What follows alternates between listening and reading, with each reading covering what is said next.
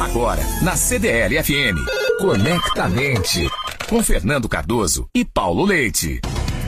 Bom dia para você ligado na CDL FM. Mais um sábado em que a gente traz no Conectamente um tema que eu tenho certeza faz a diferença na sua vida. Hoje nós vamos falar das tendências das redes sociais para 2022.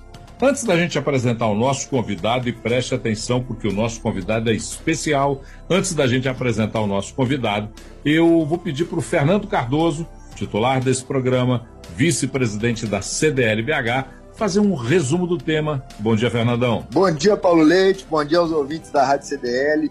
Mais um tema super especial.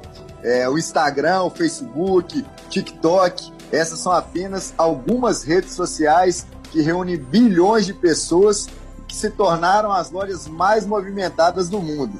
Hoje em dia, é praticamente impossível qualquer negócio se desenvolver sem ter alguma dessas redes sociais. Mas esperar o que para o próximo ano nessa questão das vendas pelas redes sociais?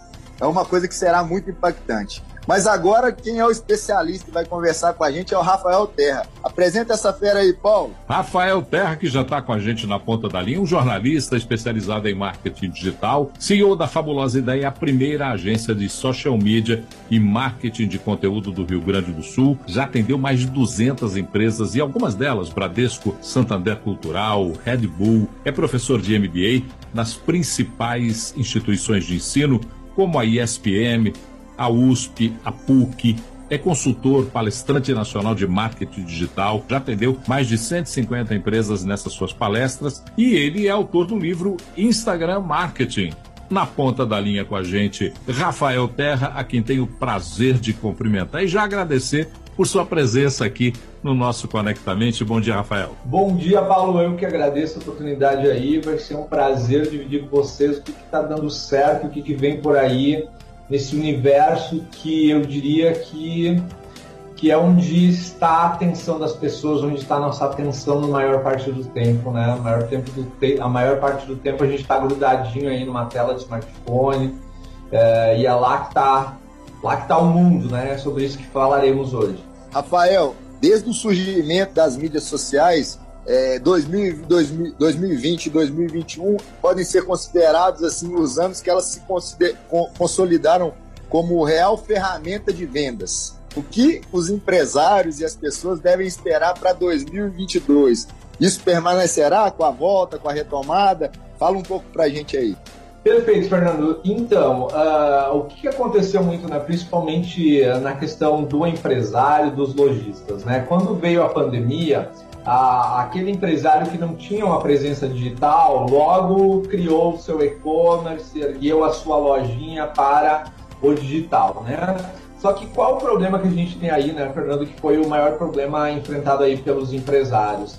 É que nas lojas virtuais não passam pessoas assim como passam pessoas na frente da sua loja de uma rua movimentada, né? Então eu diria que a grande tendência, sim, é que o empresário ele percebeu na marra que ele não vai vender se ele não apostar em construção de audiências, em construção de comunidades engajadas. Então, resumindo, sim, Sim, não há dúvida que as redes sociais aí são hoje os maiores canais de vendas, só que somente estar, somente abrir um canal é, é, quase perda de tempo, né? Se o empresário ele não investir na construção de audiência e na nutrição do relacionamento com essa audiência, ela não vai para frente. E sem conteúdo não há uh, não há relacionamento. Conteúdo é a base de qualquer relacionamento, né? Então qualquer empresa que queira vender mais na web ela tem que ter o que a gente chama um núcleo de mídia, se ver como mídia, produzir conteúdo, engajar sua audiência e o principal, mídia social é mídia e mídia sempre funcionou melhor pagando. Então, Mark Zuckerberg não tem nenhuma obrigação de pegar a publicação da pessoa e, e enviar para milhões de pessoas. Não. É, o empresário tem que criar a cultura de pagar para, para ser exposto, né? E daí é uma grande mudança de mindset, uma grande tendência, né, Fernando e Paulo, que é o investimento em tráfego pago. Rafael, nós estamos vendo aí nesses últimos tempos tendências nas redes sociais. Com a pandemia, lives, lives até com foco em venda, sorteio, humanização dos perfis sociais, foram algumas dessas tendências. Que tendências você acredita permanecem, vieram para ficar e quais delas já não fazem mais sentido depois que a gente diminui o impacto da pandemia na nossa vida? Perfeito. Então, o live commerce, né, ele veio para ficar e vai ficar, apesar de que o, as pessoas, né, quando a gente fala de live hoje, eu escuto muito falar de uma saturação, né? Ah, eu não aguento mais é, lives e tal. Então, resumindo, live sim continua uma grande tendência. Agora, antes de construir uma live, é saber que eu tenho que construir toda uma estratégia para aquela live chegar às pessoas. E daí eu vou uma grande tendência aí, Paulo, que, que, que enfim, que, é, que volta com tudo assim na questão de engajamento, é newsletter e e-mail marketing. Está provado que quando você usa a live commerce casada com e-mail marketing, você tem uma média de 40% mais pessoas nas suas lives. Ou seja, às vezes as pessoas querem ver a live, mas elas esqueceram. É, acontece coisas na nossa vida e a gente esquece. Então o e-mail marketing ele tem esse poder de lembrar as pessoas, né? Então o e-mail marketing aí é uma ferramenta muito importante e que veio, volta assim, mostrando como essa comunicação 360, né? É, é importante, é uma grande tendência e-mail marketing, justamente até para ajudar a levar pessoas para as lives, né? Você falou de humanização de marketing, uma, uma das grandes tendências dentro da humanização de marcas são os influenciadores virtuais, né? O que, que são influenciadores virtuais? Não são pessoas sendo influenciadoras, mas as marcas começando a ter os seus avatares, né? A gente viu ontem, inclusive, uma, uma notícia que viralizou muito, que a influenciadora Sabrina Sato, né, apresentadora de TV, Agora tem uma, uma influenciadora virtual, uma, uma versão dela do virtual, né, que se chama Sati, com nome uh, japonês, enfim, né? Uh, e, e, a gente tem aí o grande case no Brasil da Lu, do Magalu, né? A gente tem as Casas Bahias aí que seguiram a onda e pegaram o seu avatar e criaram o baianinho aí.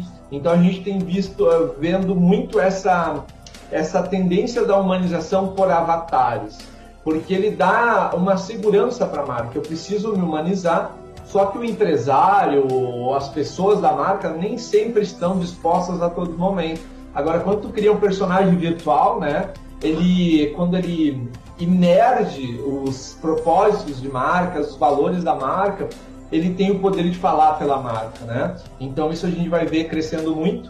E falando sobre tendências aí de humanização que você citou, Saiu uma pesquisa da Amplify, né, que é uma grande empresa de gerenciamento de redes sociais nos Estados Unidos, mostrando que a estratégia que mais trouxe engajamento para marcas em 2021 foram os influenciadores digitais, né? Então a empresa que ainda não acredita em influenciador digital vai ter que separar uma verba, separar um tempo aí para realmente fazer esse casamento com as pessoas. Por quê? Porque a gente acredita mais em pessoas do que em logos de marcas. E quando um influenciador, né, ele fala de uma empresa, além de ele humanizar, ele chancela. Eu sempre digo que o ser humano, né, nós somos meio perdidos. Experimenta colocar alguém para escolher um filme na Netflix. A pessoa às vezes fica uma hora, duas horas nem escolhe filme nenhum, né? Fica só zapeando. Então, quando o influenciador ele vem falar de, de uma marca, né, o caminho de compra daquela marca encurta muito e as pesquisas mostram que, apesar dos influenciadores estarem aí há bastante tempo, há cada vez mais essa, esse conhecimento de marcas fazerem um trabalho efetivo a longo prazo com influenciadores vai se tornar mais comum. Ou seja, eu contratar um influenciador a longo prazo. E não só influenciador ali no momento para falar do meu produto nos stories, né? Porque é a longo prazo aí que se constrói a reputação de uma marca. Rafael, e, e o TikTok? Aqui nas empresas, é, muitas vezes elas têm um receio é, com essa rede, porque é uma plataforma, além de ser muito, muito para jovem, né, ela é tomada por dancinhas. Como que as empresas podem aproveitar essa ferramenta de uma forma efetiva que gere resultado para ela? Fernando, super interessante a tua pergunta, tá? É, começar com uma questão muito importante, tá? Para quem ainda tem dúvida que o, que o TikTok vai, não já é, mas vai cada vez mais ganhar força, né? O TikTok hoje, gente, no mundo inteiro, está patrocinando os grandes times do mundo. Hoje você ergue, é, você vê um, qualquer jogo de futebol aí, ou de qualquer esporte, tem lá o TikTok. Ou seja, os caras têm muita grana e eles estão conseguindo o objetivo deles. Hoje a gente já tem mais de um bilhão de usuários ativos no TikTok por mês, tá? E daí, Fernando, contar um case. Na semana passada eu estava numa, numa rede de escolas aqui do Rio Grande do Sul, dando uma consultoria, né? E, enfim, tinha os diretores da escola, os professores, o pessoal do marketing e tal. Eles me falaram uma, uma coisa que, que para mim foi genial, assim, para usar nas minhas palestras, né? Que eles falaram, Rafa, os nossos alunos, eles estão saindo do TikTok, eles estão voltando para o Twitter. Porque agora todo mundo está no TikTok, os pais dos alunos estão no TikTok. E os alunos não querem mais ficar naquele ambiente onde estão tá os pais. O que, que vai fazer é, uma marca ganhar viral no TikTok? É trazer um enfoque diferente, leve, para algo que é pesado. O que, que, eu quero dizer com isso? Né? A linguagem do TikTok, assim como a linguagem do Reels, assim como a linguagem dos Shorts no YouTube, é a linguagem do vídeo curto, mas o vídeo curto leve. Por isso é importante quem está nos ouvindo uh, prestar atenção. Que quando a rede social lança uma ferramenta nova, ela também quer divulgação. Então hoje o Instagram está viralizando muito mais um conteúdo em Reels do um conteúdo de stories, porque quando stories todo mundo já usa. Então a plataforma, quando lança uma ferramenta nova, ela quer que as pessoas usem aquilo. Então a dica é não esperem muito para usar uma inovação. Para você que está chegando agora aqui na CDL FM, esse é o Conectamente. No programa de hoje a gente está batendo um papo sobre tendências das redes sociais para 2022. O nosso convidado é o especialista em marketing digital, Rafael Terra o Instagram já é uma realidade absoluta nas empresas. Mas ele sempre nos surpreende com novidades, com necessidade de entendermos melhor a ferramenta para nos adaptar. Essa ferramenta em 2022, ela continuará tendo a mesma importância? Nós temos que estar mais atentos com adaptações que essa ferramenta pode nos trazer? O Instagram hoje é o que a gente chama da rede social com a maior retenção aquela onde as pessoas ficam mais tempo né? Uh, e como eu até inseri aqui, a, as oportunidades elas sempre vão para onde está a atenção das pessoas, né? Então eu não tenho nenhuma dúvida em afirmar que sim, o Instagram é ainda a rede social das grandes oportunidades de negócio. Outra questão também é conteúdo em carrossel, aqueles conteúdos com vários cards, né? Porque o algoritmo do Instagram, ele aumenta a exposição da tua marca, ou seja, mostra mais no feed, quanto mais as pessoas ficam no teu post, quanto mais tempo, quanto mais elas interagem. E o conteúdo que mais as pessoas ficam é o conteúdo longo em carrossel. Eu diria assim, em 2022, o empresário focar em conteúdo em carrossel, com conteúdo relevante. Fazer bastante Reels e, obviamente, jamais esquecer dos anúncios, de, de, de realmente colocar uma verba lá para aumentar a sua audiência, né? Uh, aí você, você vai bem. E também Paulo, que tem a ver com as lives, né, que a gente comentou ontem, eu sempre digo, as pessoas elas não vendem, o empresário não vende quando não cria os seus movimentos de venda. Então isso é uma grande tendência dos empresários começarem a criar os seus movimentos de venda. Eu não só esperar o que está acontecendo, se é a data tal, a data X. Eu posso eu criar esse movimento, porque quando eu crio o um movimento de venda, eu anuncio e eu sempre vou vender mais.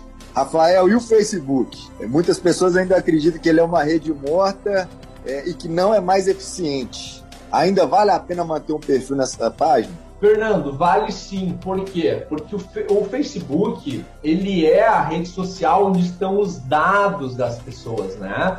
É, por exemplo, a nossa profissão, a nossa faculdade, os anúncios do Instagram nós fazemos dentro da plataforma de gerenciador de anúncios do Facebook. Então não existe hoje uma ferramenta de segmentação tão grande, tão forte quanto o Facebook, tá? Então sim, as pessoas elas devem continuar no Facebook, principalmente pela questão da segmentação de dados. Agora entender que se você quer realmente impactar mais pessoas no Facebook, você tem que ter uma verba de impulsionamento dos seus posts. Então, por isso que realmente é, volta aquilo, né? Volta a tendência de como hoje mídia social é mídia e mídia, e mídia sempre funcionou melhor pagando. A gente tem que ver os canais como ferramentas de marketing e ferramentas de marketing a gente tem que ter verba envolvida. Senão não vai funcionar, tá? Uh, e, e, entender que tudo é o famoso funil de marketing, né, gente? Para quem não sabe o que é o funil de marketing, eu preciso alcançar muitas pessoas, para dessas pessoas eu ter algumas interessadas e lá no final do funil algumas comprarem. Ou seja, quanto mais eu alcanço, mais lá no final eu vendo. Então, por isso que você tem que usar sim o Facebook. Agora, entender que ele é uma ferramenta de marketing, eu preciso ter uma verba para ele. Uma das redes sociais que todo mundo tem alguma dificuldade para entender é o LinkedIn. Como é que uma empresa pode avaliar se é vantajoso criar um perfil da empresa no LinkedIn? Paulo, a primeira grande questão de defesa do LinkedIn é, o, é o grande alcance orgânico dele. Né? Como eu comentei, a gente tem LinkedIn aí com alcance baixíssimo. É, em, em, contrapartida, o LinkedIn ele, ele tem um alcance ótimo, ele chega a 40% da base. Né? Então você imagina, você fazer um trabalho ali forte né, de construção, ele funciona muito bem. Um trabalho para marketing é, no LinkedIn tem muito a ver com aquilo que a gente falou da humanização de marketing. LinkedIn ele é uma rede social corporativa. Então, para eu, como empresa, ser efetivo ali, ou eu preciso focar nos meus colaboradores, mostrar minha gente e, a, e as pessoas que não participam da minha empresa, né, verem o quanto trabalhar na empresa é legal e aquela questão da, do, do, do trabalho mesmo dentro da empresa, né, ou mostrar também as parcerias que a empresa tem, ou também uma geração de conteúdo ali efetivo, uma geração de vagas e tudo mais. Uh, então ela é uma linguagem diferente, né? Não é uma linguagem, por exemplo, a gente trabalhar produtos e serviços, trazer produto ali, né? É uma linguagem realmente para trabalhar o institucional da marca. Uh, outra questão que uh, assessoria de imprensa, por exemplo, né? Fazer um, um trabalho ali com com a mídia tradicional, ah, a empresa tal saiu no jornal tal, na revista tal, no site tal, enfim, é super bacana para questões institucionais, né? E isso, e até o interessante, Paulo, que fica de dica aí para para todo mundo que está nos escutando, a, a empresa hoje com maior engajamento no LinkedIn no Brasil é a Natura. E a Natura vende sabonete, né? A Natura vende shampoo e às vezes a gente pensa, nossa, eu vendo um produto, o que, que eu vou fazer no LinkedIn? Olhem a Natura, gente, ele humaniza a sua marca, ele mostra seus processos, ele mostra a cultura da empresa, né? Então o, LinkedIn tem muito essa cara de mostrar a sua gente, as suas crenças, o famoso propósito, né? Que hoje está muito em voga também como tendência, ou seja, o, qual é o meu legado além do meu interesse econômico para a sociedade, né? É uma questão muito importante também para ser posta no LinkedIn. Rafael, infelizmente estamos chegando no final do programa bate-papo foi super especial. Eu queria que, para fechar, você comentasse para a gente, a gente teve um baque no dia 4 de outubro de, desse ano, é, quando as redes sociais pararam, né? E foi um prejuízo bilionário dentro da economia. Aqui no programa a gente fala muito de inovação, mas a gente sempre tem a, a questão muito forte do omnichannel, né? Que as empresas têm que ter o um canal digital e um online e colocando sempre o cliente no centro das atenções, atendendo da melhor pra, maneira para ele. Eu queria que você, do mesmo jeito que a gente fala muitas vezes para o varejo tradicional aqui, que tem que trabalhar a questão online porque é o futuro, senão você vai estar fora do mercado. Futuro não, é o presente. É, e eu queria deixar um recado aqui para as pessoas que estão só no canal online também. Como que você tem essa visão de, de, de um impacto como esse que aconteceu e que pode levar realmente uma empresa para o buraco. Olha, a, até voltando um pouquinho no, numa tendência que eu comentei, né, a questão ali de e-mail marketing, SMS, é a gente enxergar a comunicação 360. Que o Instagram, Facebook, o WhatsApp é terreno alugado, não é nosso terreno. Qualquer hora pode cair. Então eu preciso assim, Fernando, como uma dica assim final, né, que tem tudo a ver com o que você falou, é você olhar empresário, profissional que está nos escutando. Você tem que criar situações para você ter os dados dos seus clientes, principalmente e-mail e número de telefone. O SMS, gente, ele tem um impacto muito grande. É, às vezes a pessoa, nossa, SMS ninguém vê. Gente, é uma das ferramentas com maior taxa de abertura SMS e veio para provar né, que nesses momentos, quando, como você falou ali, quando tudo cai, né, é uma maneira de avisar o nosso, uh, nosso consumidor de alguma maneira. Né? E-mail marketing nem se fala. Agora daí tem outra questão, né, Fernando e Paulo, da, da LGPD. A gente não pode né, ficar mandando e-mail e SMS sem autorização das pessoas. Então eu preciso criar situações, Fernando, onde eu consigo que as pessoas me deixem os seus dados de forma espontânea e de forma com autorização. Eu autorizo isso, né? Então eu diria como final aqui para mim seria um grande exercício para todos que nos estão nos escutando, né? Hoje eu tenho os dados das pessoas, dos meus clientes, eu tenho dados dos meus prospects, eles estão em conformidade com a LGPD, porque eu tendo esses dados, na hora que acontece alguma crise como aconteceu, eu tenho outras formas de chegar nesse consumidor. Agora, se eu depender só de terreno alugado, só das redes sociais, eu acabo é, ficando em maus lençóis, né? Então seria a última dica aí, essa questão de a gente construir a nossa base, né? Porque quando eu tenho uma base forte de e-mail, de números de telefone, eu consigo ativar as pessoas de formas diferentes. Fernando Cartuso, antes da gente agradecer o Rafael por essa conversa fantástica sobre redes sociais, eu queria que você fizesse um resumo do nosso programa de hoje. Vamos lá, Paulo, tem muita dica legal. Eu acho que o primeiro e mais forte, eu acho que tá ligado ao Instagram, né? Uma, o, o, Rafael falou que ele tem a maior retenção, que o que tem mais valor são as atividades por rios e por carrossel. Então tá aí o primeiro aprendizado e aonde é a gente pode direcionar os nossos esforços nessa rede. O segundo, o Facebook, muita gente acha como uma rede ultrapassada, é, mas lá é onde estão os dados, né? Então acho que é importante a gente ter uma atenção muito grande com ele. E eu vou dar um exemplo lá aqui da, da, onde, da minha empresa, né? Da onde eu trabalho. O Facebook é uma rede social que tem muita força, porque as pessoas de mais é, idades mais maduras, né, Paulo? São os grandes consumidores do, do, do meu produto. É, o TikTok não é uma rede só para jovens, então é outro ponto interessante, é uma mudança de visão dos empresários sobre esse ponto. E por último, o LinkedIn, que eu acho que essa questão de humanização da empresa, a gente sempre fala aqui no programa, né, Paulo, do vínculo das pessoas com a empresa. E quando a gente tem uma rede social onde a gente pode utilizar essa forma para criar vínculo emocional com as pessoas através de ações que a empresa faz, sejam sociais, sejam de inovação, é, sejam de sustentabilidade, é, todas elas geram esse vínculo e a, o LinkedIn é uma rede social que pode transformar isso. Rafael Terra, que prazer falar com você. Um assunto tão dinâmico, tão presente na nossa vida e você contribuiu com certeza para um entendimento melhor das redes sociais, que às vezes parecem território complicado, mas como você explicou para a gente, ficou assim muito claro que é um território que tem que ter conhecimento, mas que não tem nenhuma dificuldade em conhecê-lo. Muito obrigado por dedicar o seu tempo para essa nossa prosa semanal aqui no Conectamente. Eu que agradeço, Paulo, eu que agradeço, Fernando. Contem sempre comigo aí. Sucesso aos nossos ouvintes, né? Saber que, que é a terra das oportunidades no digital, né? Está longe de estar saturado, né? Temos muitas oportunidades serem conquistadas ainda. Se você quer contribuir com alguma ideia, crítica, sugestão, bate papo com a gente, manda um e-mail para conectamente@cdlbh.com.br. E o áudio deste programa está disponibilizado daqui a pouquinho lá no Spotify. Não deixe de conferir para você ouvir quantas vezes quiser. Fernando Cardoso, Rafael Terra, você que nos acompanhou aqui pela CDL FM no Conectamente, muito obrigado por essa prosa semanal.